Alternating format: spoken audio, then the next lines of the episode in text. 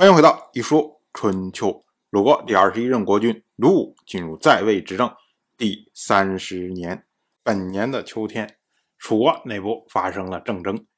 楚国的令尹，也就是楚国的王子米为，杀死了楚国的大司马韦衍，并且呢吞并了他的家产。楚国大夫申无宇评价这件事情说：“王子肯定不能免于灾祸，善人是国家的支柱。”王子作为楚国的相，不说去培养善人，反而虐待他们，这是祸害国家。司马是令尹的辅佐，是大王的手足，灭绝国家的支柱，去除自己的辅佐，割除大王的手足，以祸害国家，还有比这更不祥的吗？这么着下去，还如何免于灾难？我们要说啊，芈为自从上台的时候，这大家都不看好他和楚国国君芈弥之间的关系，觉得这芈为太强势，一定会出事儿。那如今呢，芈为果然杀掉了楚国的大司马。我们要说啊，芈为可以说啊，我杀掉他是有正当原因的。可是呢，你干嘛要去吞并人家的家产呢？你就算有正当的原因，你吞并了人家家产之后，大家肯定都认为说你是为了家产找的错把人家杀掉了嘛？就你没有正当性了嘛？你作为一人之下万人之上啊，怎么能做出这样的事情呢？更何况韦衍这个人本身还在大家的心目中觉得是个很不错的人，你要去对付他，所以呢？大家都不看好你，觉得你已经肆无忌惮到了这种地步，那肯定是不得善终的结果。到了本年的冬天，十月，蔡国的国君蔡固下葬。蔡固呢是四月被杀，十月下葬。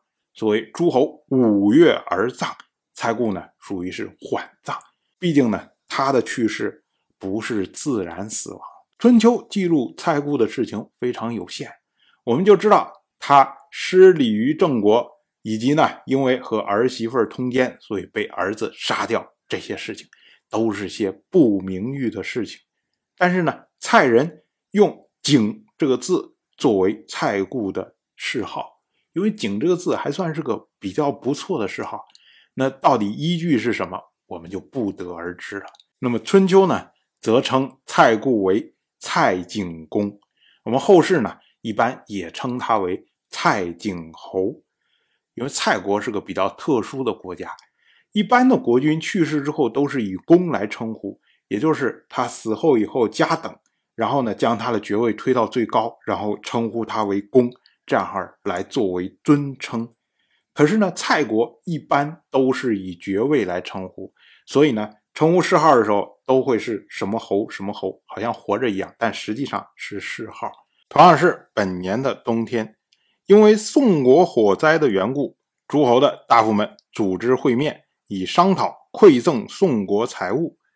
同样是本年的十月，鲁国的大夫苏孙豹和晋国大夫赵武、齐国的公孙齐蔡、宋国大夫项须、魏国大夫北宫驼、郑国大夫憨虎。以及曹人、举人、朱人、滕国的国君薛人、杞人、小朱的大夫，在谭渊会面，结果商讨的结果呢，没有赠送财物给宋国。春秋记录这件事情为：晋人、齐人、宋人、魏人、郑人、曹人、莒人、朱人、滕子、薛人、杞人、小朱人会于谭渊送灾故，特别没有记录参会大夫的名字。这是在责备他们。我们要说啊，你们这一群人本来说啊，宋国有了火灾，我们要帮帮忙，然后大家组织个会议讨论一下，最后结果一分钱都不给人家，你这到底什么意思嘛？所以呢，特别要予以谴责。而且呢，在春秋的记录里面没有记录苏孙豹出席的事情，这个呢是为了避讳。就是这么丢人的事情，最好装作我们没参与，哎，这么个意思。春秋还借君子之口来评价这件事情，说信用恐怕不可以不慎重吧。谭渊之会不记录卿大夫，就是因为没有信用啊。